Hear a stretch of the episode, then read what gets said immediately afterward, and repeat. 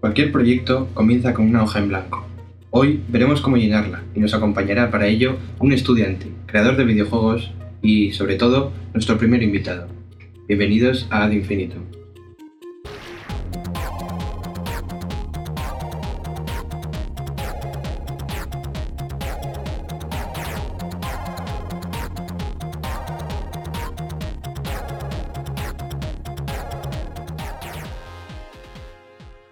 Bueno, pues hoy tenemos a Pedro Jato con nosotros, que ha desarrollado ya tres videojuegos.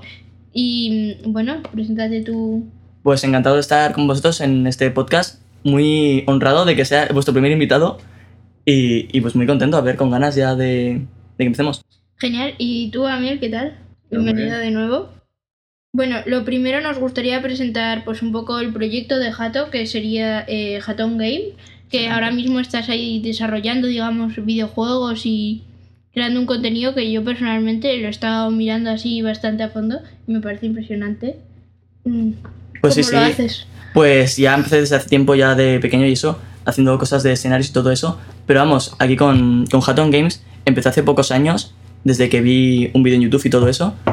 Y ya pues me interesó mucho el tema de la creación de videojuegos y pues llevo ya pues como tres años y, y pues aprendiendo por mi cuenta porque eh, para hacer videojuegos todo este caso, o sea, aquí en Zaragoza eh, hay muy pocas escuelas para estudiar el desarrollo de videojuegos.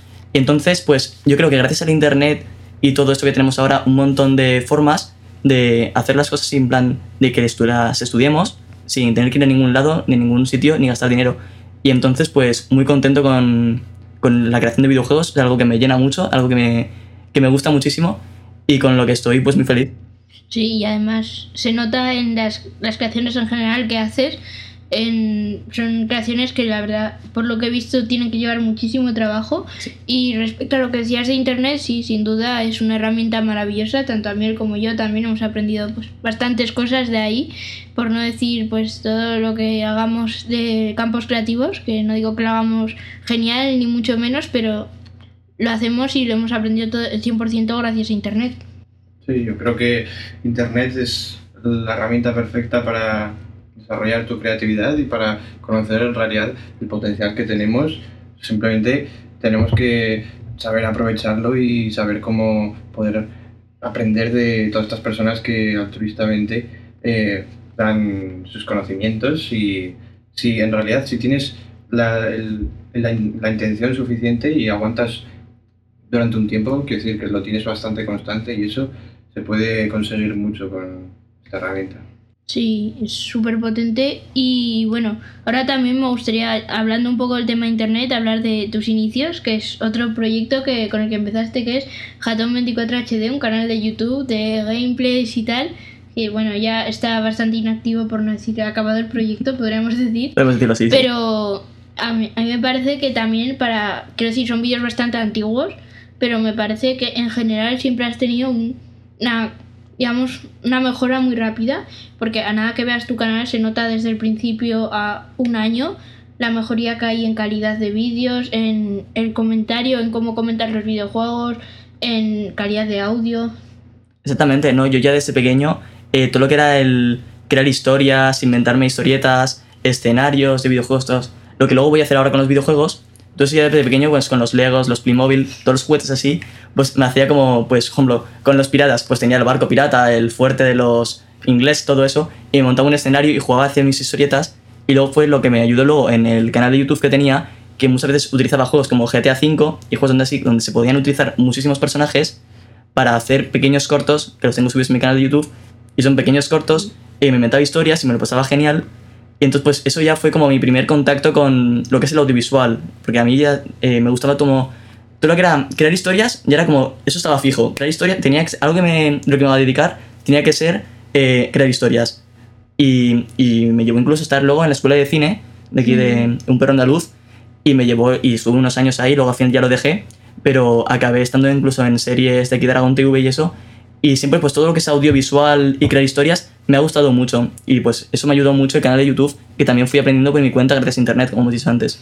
Y además, no sé si a mí fue por la misma razón, pero sí que me acuerdo cuando estábamos pensando en posibles entrevistas para el podcast, muy rápido pensamos en ti y creo que lo que tenemos en común los tres es que sí que buscamos de alguna manera crear una historia, no quedarnos en una mera cosa bonita.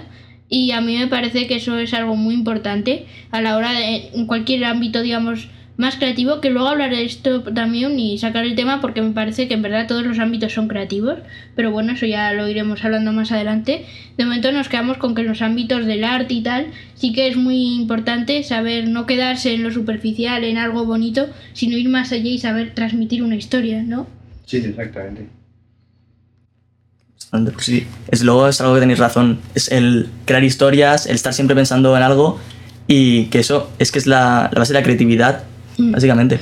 Y luego, pues para terminar un poco tu presentación y que toda la gente que nos está oyendo te conozca un poco mejor, bueno, una creación muy rápida en la descripción del podcast, pues tendréis enlaces a todas las creaciones de Jato por si queréis echarles un ojo. Pero bueno, si quieres hablarnos un poco de tu último videojuego, tu última creación. Pues últimamente he estado, eh, o sea, ya cuando empecé hace tiempo, el primer juego que hice fue uno sobre, era como muy sencillo, era como de un vikingo, se llamaba Draco, Mm. y era un vikingo que que tenía que recoger como unas gemas, y al final llegabas a un dragón que estaba hecho de piedra, gracias a una maldición, y pues al darle las gemas, pues este dragón volvía a la vida. Y eso fue algo como muy sencillo, fue lo primero que hice, mi primer contacto con el diseño y desarrollo de videojuegos. Y ahora últimamente he estado mucho trabajando en uno que se llama Río Bravo VR, que fue un juego de realidad virtual que me ayudó para aprender más sobre la realidad virtual en general. Y el último que he hecho que se llama Cronohistoria, que es un, un- un juego como más... De móvil, eh, además. de móvil, El que habías hecho, si no me equivoco, eran para ordenador. ¿no? Exactamente, Draco era para ordenador Mm. y Río Bravo VR y Cronohistoria son para, Mm. para teléfonos Android que están a Google Play. Y este último, el que os digo, el eh, Cronohistoria, es como más eh, enfocado hacia los colegios, hacia los alumnos, porque es como una forma muy sencilla, o sea, lo explico básicamente, es como un trivial o un quiz de preguntas sobre la historia de España desde Altamira hasta eh, más o menos eh, cuando llega Cristóbal Colón a América. Va entre ese periodo de tiempo y son todo eh, preguntas sobre la historia de España muy sencillas, muy hechas para, con dibujos, ilustraciones hechas por mí para los chicos jóvenes y que ayuda mucho a que se interesen por este tema que es la historia que a mí, a mí me apasiona y, y que aprendan más, porque al final juegas una partida, haces poca puntuación y dices, oye, voy a jugarla otra vez. Y al final juegas tantas veces que dices, exactamente, dices, hostia, si es que me lo he aprendido sin quererlo. Sí, y yo el otro día además tuve oportunidad de probarlo un poco por encima y ver el proyecto y sí que me parece pues un concepto maravilloso y que además está muy bien desarrollado, muy bien llevado a la práctica. Es un videojuego que además de fondo tiene unos gráficos y tal, que es algo que visualmente también pues es algo que estás a gusto, que engancha, no es el típico juego de un cuestionario en negro y ya está, no, tiene más cosas. Sobre todo este tema de la creatividad, la creatividad y los videojuegos, me gustaría saber cuáles son como tus principales fuentes de inspiración para crear las historias y para inspirarte para elaborar Mm. todos estos proyectos que son bastante importantes. Pues yo para inspirarme antes de hacer un juego o para diseñar un nivel, que es como montar un escenario, eh, pues suelo hacer o pienso en cosas que haya visto, por ejemplo, series o películas que he visto recientemente y me hayan gustado muchísimo. Por ejemplo, últimamente estuve haciendo un diseño de niveles de un pueblo vikingo, porque había visto, estado, viendo la serie Vikings. Y entonces la terminé y dije, ¡buah! Es que seguro que me queda genial si hago aquí como un poblado, pongo los escudos por aquí, las espadas, las hachas y todo eso.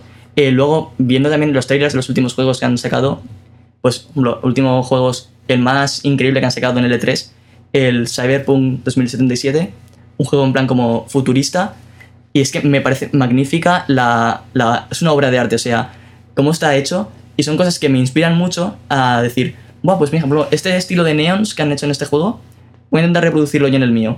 Y así voy ya de paso aprendiendo nuevas técnicas por mi cuenta.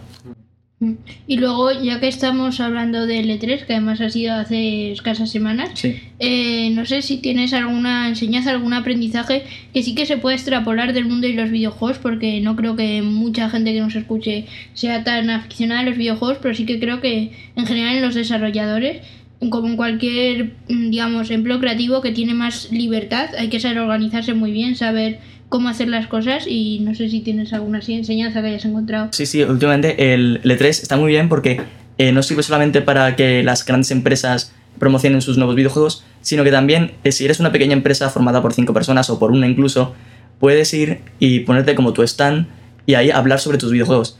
Y me parece increíble porque había un chico con el que estaba hablando mucho en Instagram cuando comencé y eso, que era diseñador de videojuegos ahí de Los Ángeles.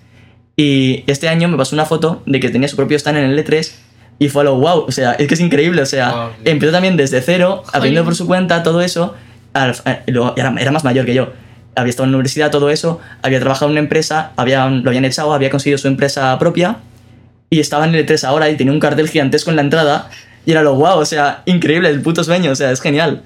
Y pues sobre todo eso, el, el- la persistencia, el estar siempre eh, que fallas, da igual que falles, porque, se van- o sea, yo he fallado muchas veces, en un montón de cosas que he hecho, eh, he fallado. Y eso me ha servido para saber, vale, he fallado, ¿por qué? ¿Por qué he hecho esto? Vale, pues ya sé ese fallo, ya las próximas veces que voy a hacer más cosas, ya no lo voy a volver a hacer. Entonces es algo que es muy importante, o sea, aunque falléis, aunque eh, falléis en una cosa, seguir adelante, seguir haciéndolo, seguir intentándolo, porque al final podéis conseguirlo, o sea, es genial. Y yo creo que esta historia del el chico este que conoces de Los Ángeles, pues es un ejemplo de que realmente tampoco hace falta ser, digamos, el mejor en algo, porque a veces intenta vender una imagen de que tienes que tener la calidad de una superproductora que tiene todos los recursos del mundo, pero realmente puedes llegar lejos desde tu casa, con tus propios medios, se puede llegar súper lejos, se puede llegar a cosas como en este caso esta convención de videojuegos de la que hablamos, el E3, y mm, yo creo que es muy importante, eh, si de verdad crees en un proyecto y tienes pasión en ese proyecto, no abandonar por falta de recursos o...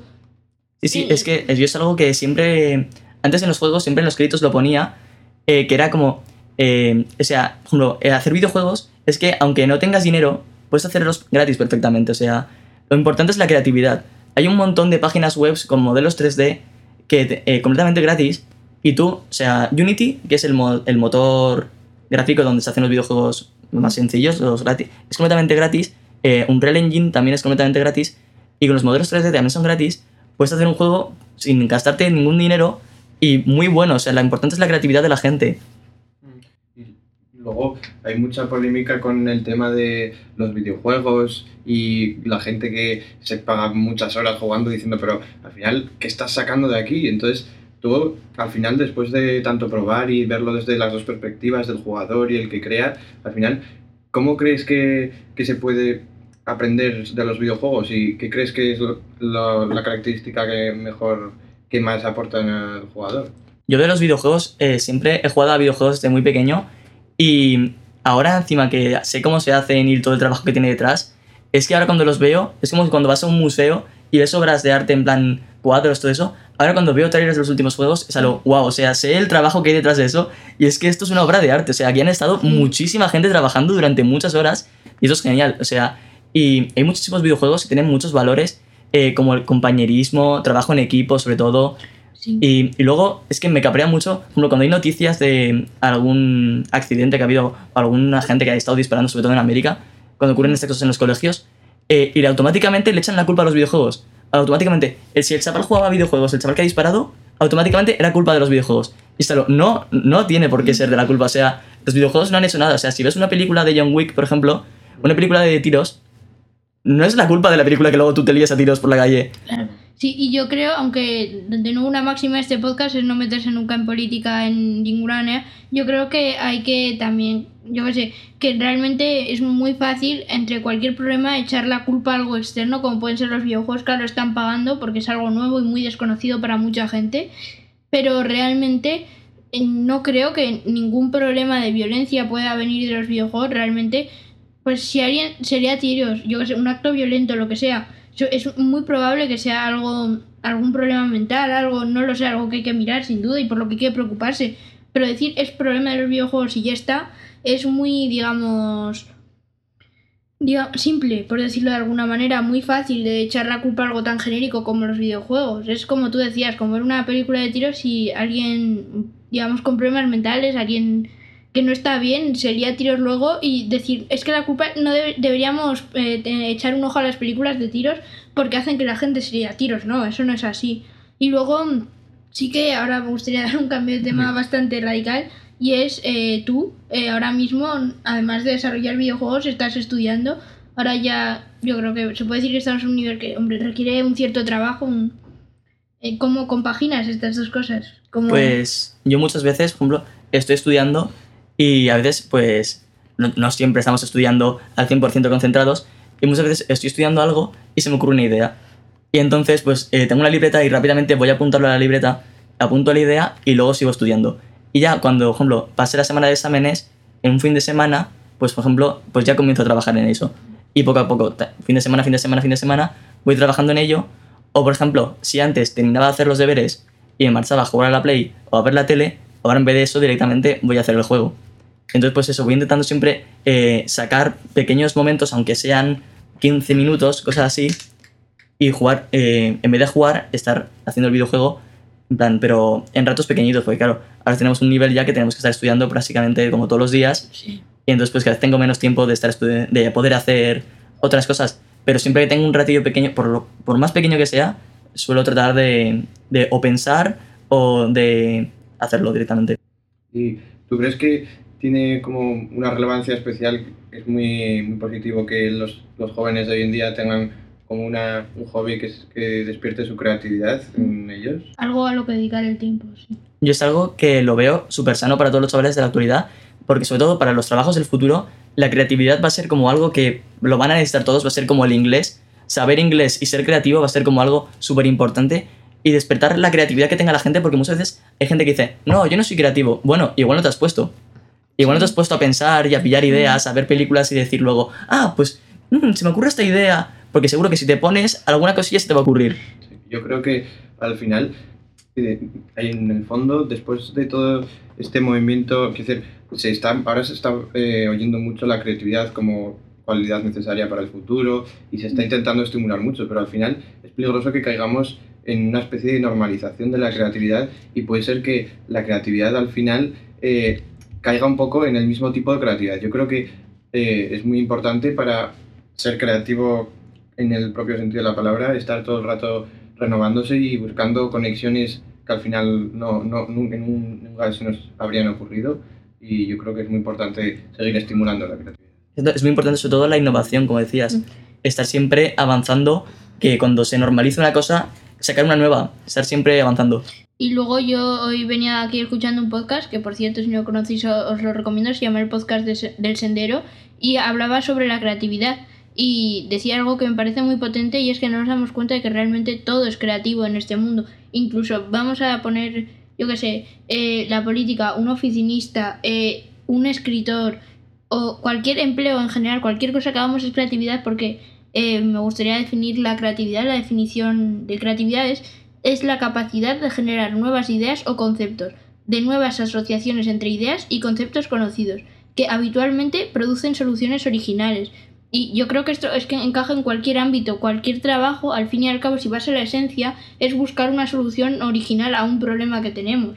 Cualquier cosa, incluso, yo qué sé, eh, voy a poner un ejemplo que va a sonar ridículo, pero montar coches. Pues igual hay que buscar una solución original a, yo qué sé, eh, vale, hay que encajar esta pieza, pero es que hay que hacerlo en dos millones de coches y hay que ir rapidísimo. Pues hay que encontrar una solución original. Entonces yo creo que la creatividad se esconde un poco en todos los trabajos. Sí, yo creo que la creatividad, eh, hay que, me gustaría recalcar el- la palabra crear, la carga semántica de, de esa palabra y diferenciarla de la palabra hacer. Hacer, pues estás haciendo, pero crear tiene un matiz que es hacer algo de la nada, es decir, crear algo totalmente nuevo. Y eso, recalcar ese, esa carga semántica es, es importante porque la creatividad al final se utiliza mucho la palabra y se va olvidando quizás el verdadero significado, que Sí. es crear de la nada. Y bueno, ahora ya que nos hemos centrado un poco en lo que iba este podcast, que es la creatividad, me gustaría preguntarte a ti, que bueno, tendrás que haberlo hecho muchas veces, cómo te enfrentas a este papel en blanco al empezar un proyecto, que además a veces puede resultar, bueno, puede haber dos, dos digamos, caminos. Uno es que te abruma completamente y que te quedes pues en blanco, sin ideas.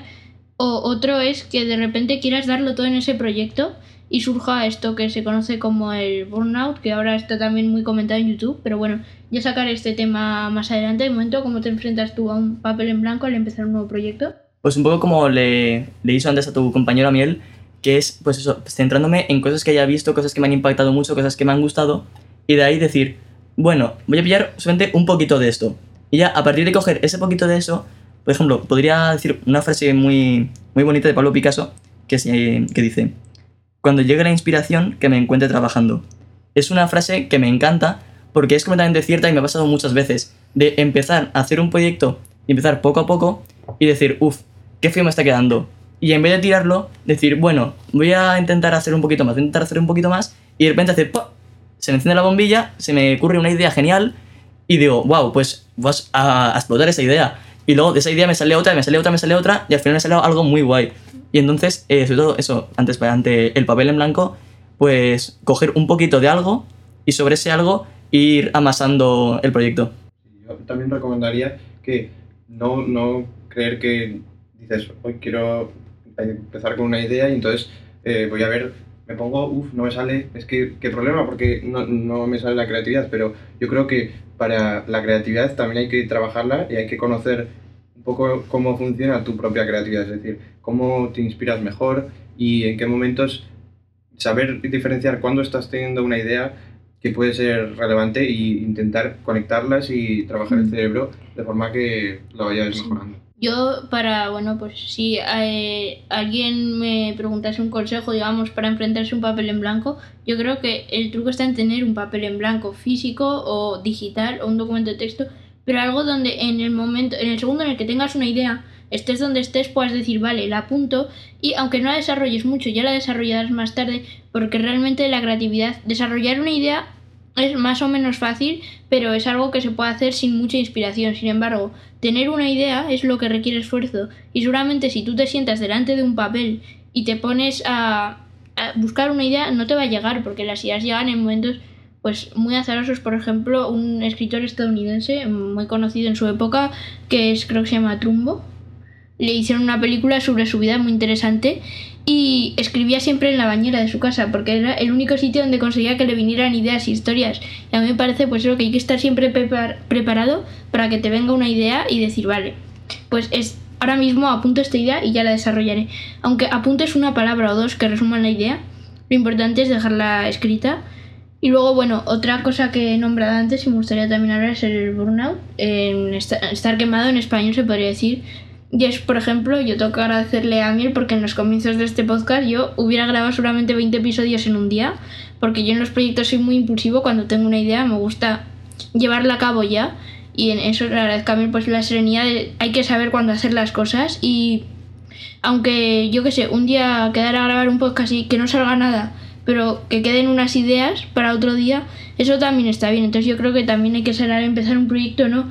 Digamos, dosificar la energía que le pones, o si no, al final tu vida será el proyecto. Y la idea es que tú, digamos, el proyecto salga de tu vida, pero no sea tu vida en general. Sí, a mí muchas veces me ha pasado esto del burnout, eh, sobre todo con un proyecto que comencé a hacer con un compañero nuestro, que lo conocéis probablemente, que se llama Alberto. Y comencé a hacer un proyecto con, con él sobre eh, cómo era, era como un corto de animación de la Guerra Fría, de un agente, un detective privado, así en plan, como muy típica película de los años 40. Y, y comenzamos a hacerla muy a tope, comenzamos a hacer el guion, a hacer yo ya los escenarios, todo eso. Y al final se quedó ahí, estancada, se ha olvidado, se ha quedado ahí en... La tengo en el ordenador y eso que tampoco es que acabáramos de empezar, o sea, íbamos ya por más de la mitad y se quedó ahí, ahí está, ahí se ha quedado. Porque al final nos cansamos mucho de, de lo que fue esa, esa idea que espero que algún día volverá a retomarla. Porque Sí. la pobre se ha quedado ahí eh, hecha mierda, pero digo, tengo que, tengo, tengo que retomarla algún día. Y otras veces, por ejemplo, eh, lo que decías tú antes de la inspiración que te llega en momentos insospechados, pues, por ejemplo, estar en un sitio que se me ocurre una idea y luego al llegar a mi casa decir, vale, voy a pensarla más. Y que de repente pues me, no, no me pareció igual de, de interesante como Sí. había parecido antes. Claro, claro, hay que Y de- dejar también las cosas Exacto. un tiempo, madurarlas. Porque al principio, si la pienso, digo, wow, eso está genial. Me pongo a hacerla y digo, bueno, igual no tengo los medios para hacer esto, igual me he venido arriba, igual no puedo hacer tantas cosas. Y entonces, pues digo, bueno, la aparto y cuando pueda tener ese nivel, ya la haré, en ese caso. Y a mí me gustaría dejar así una reflexión en el aire para que cualquiera de los dos la comentéis. Y es eh, im- imaginar por un segundo que eh, cuando se inventó la bombilla se hubiera intentado en una tarde hacer, no sé si costó 900 y pico intentos, fue una burrada de intentos, que los hubiera hecho todos en una tarde y justo cuando iba a descubrirla hubiera dicho, vale, esto es imposible, llevo toda la tarde y no me va a salir. Y se hubiera olvidado. No sé, yo creo que esa, digamos, catástrofe que hubiera pasado, que seguramente lo hubiera in- inventado otra persona después, pero eh, im- imaginemos que no, a mí me parece que eso, que hay que saber un proyecto, cuando lo empiezas, pues saber dosificarte, porque seguramente el descubrir la bombilla llevaría años de investigación, o por lo menos meses, no sería en una tarde de todo. Entonces yo creo que un peligro también ahora de internet y tal es que cuando vemos a alguien tener una idea o crear algo, con los cortes de los vídeos, las cámaras rápidas en general, parece, ala, lo he hecho en una tarde. Y por ejemplo, ahora yo estoy muy enganchada a unos vídeos que es, pues, gente que construye, digamos, casas en, en, la- en el bosque o así, sin medios. Y parece, dices, jolín, esto se puede hacer en una tarde. Y luego te das cuenta de que no, claro, esos son meses o años de trabajo en un proyecto para sacarlo a la luz. Y sin embargo, a ti te parece que es algo que, bueno, lo podrías hacer en hora libre. Entonces, yo creo que ese es un peligro de las ideas, que hay que saber dosificarlas, porque no sé si esto tendrá alguna base científica, pero yo estoy seguro de que las ideas en nuestro cerebro van acompañadas de, digamos, un, un- una dosis de energía para hacerlas, pero una dosis de energía que quizás a veces pueda ser excesiva o engañosa y que nos lleve a intentar hacer todo en un, tiempo imposible de realizar. Sí, yo también creo que eh, cuando tienes una idea, es decir, cuando te propones eh, elaborar una idea y entonces eh, pues vas, vas haciendo una pequeña lluvia de ideas y entonces dices, bueno, vale, esto es creativo, esto he conseguido algo diferente que podría gustarme, pero a mí me gusta mucho ese momento en el que tú eres perfectamente consciente de que estás siendo de que está siendo una buena idea, es esa capacidad de sorprenderte a ti mismo, de esto, Mm. esto que he hecho tiene muy buena pinta. Eso, ahí es cuando de verdad estás tocando la esencia de la creatividad. Eso es muy Sí. importante, cuando te sorprendes a ti mismo. Sí, yo creo que una parte de la creatividad es una cosa que se habla mucho últimamente así en autoayuda y estos ámbitos que es pues de una manera metafórica volver a tu niño, que es pues volver a sorprenderte por las cosas, volver a no tener miedo a jugar, incluso a disfrutar de pues de tu vida, de tu día a día, saber jugar, saber disfrutar, porque vivimos en un momento de la- en una época en la que a partir de una edad jugar, eh, disfrutar de las cosas, pues está casi, pero no jugar en el sentido de ponerse con unos muñequitos a jugar, sino saber relativizar las cosas, convertir todo un poco en un juego para disfrutarlo más, porque al fin y al cabo es yo creo que relativizar las cosas es la mejor manera de disfrutarlas. Entonces yo creo que una parte importante de la creatividad es sin duda pues volver a relativizar las cosas y disfrutar todo y sorprenderte de ti mismo y de los demás y saber valorar las ideas, claro. Exactamente, ese estar haciendo algo y decir, wow, wow, wow, ahora sí, ahora me está saliendo genial. Ahora eso es lo que estaba buscando. Como sabes, cuando hago aquí en la libreta, cuando me apunto ideas y me hago un dibujito de cómo quiero que me quede, lo estoy haciendo y digo, bueno, igual voy a dejar a un lado el dibujo y lo hago de otra forma. Y es es estar siempre innovando, estar cambiando y estar. Es como la base de la creatividad, de decir, primero voy a hacer una cosa y luego soy aún más creativo, la cambio, aún soy más creativo, hago otra cosa que es distinta, ya, o directamente lo echo a la basura y empiezo otro diferente y cosas así. Sí, claro. Y luego eh, me acuerdo del tema que hablábamos antes de cuándo, cómo llevar a la práctica, eh, a, a la realidad del proyecto. Y Entonces eh, me acuerdo que he oído por bastantes sitios la importancia de escribir lo que está, la- las ideas sí, sí, y los totalmente. proyectos que quieres hacer. Y entonces el- la potencia que tiene, la capacidad que tiene el lenguaje, de, el proceso mental que tienes que hacer de pasar la idea por el filtro de, de tus palabras y encima de ponerlo por escrito, es un acto muy orgánico, muy natural, que hace que tengas que trabajar más la idea y entonces estás trabajando inconscientemente, eligiendo las palabras que quieres utilizar Claro. para describir tu idea. Entonces eso también tiene mucha potencia, mucha presencia en ti mismo y se ha comprobado científicamente de que cuando escribes tus proyectos y tus ideas es más probable que las lleves a cabo. Y luego otra cosa que también me comentabas hace poco, pues es realmente hay que tener palabras para expresar una idea porque si no tienes las palabras o la terminología suficiente para expresarla, de una idea al papel se puede perder igual un 30 un 40% de, de la esencia de ese proyecto y luego de ese papel cuando han pasado unas horas ya igual se pierde un 80% del proyecto. Entonces hay que saber yo creo que para eso es muy importante pues tanto leer como investigar o incluso viendo vídeos. La, la idea es formarse, es aprender cosas nuevas y aprender nuevas formas de expresión para poder expresarte de la forma más amplia posible, ¿no? Exacto, siempre. eh, cuanto más aprendes sobre un tema, más cosas vas sabiendo y más cosas pueden ayudarte en el futuro.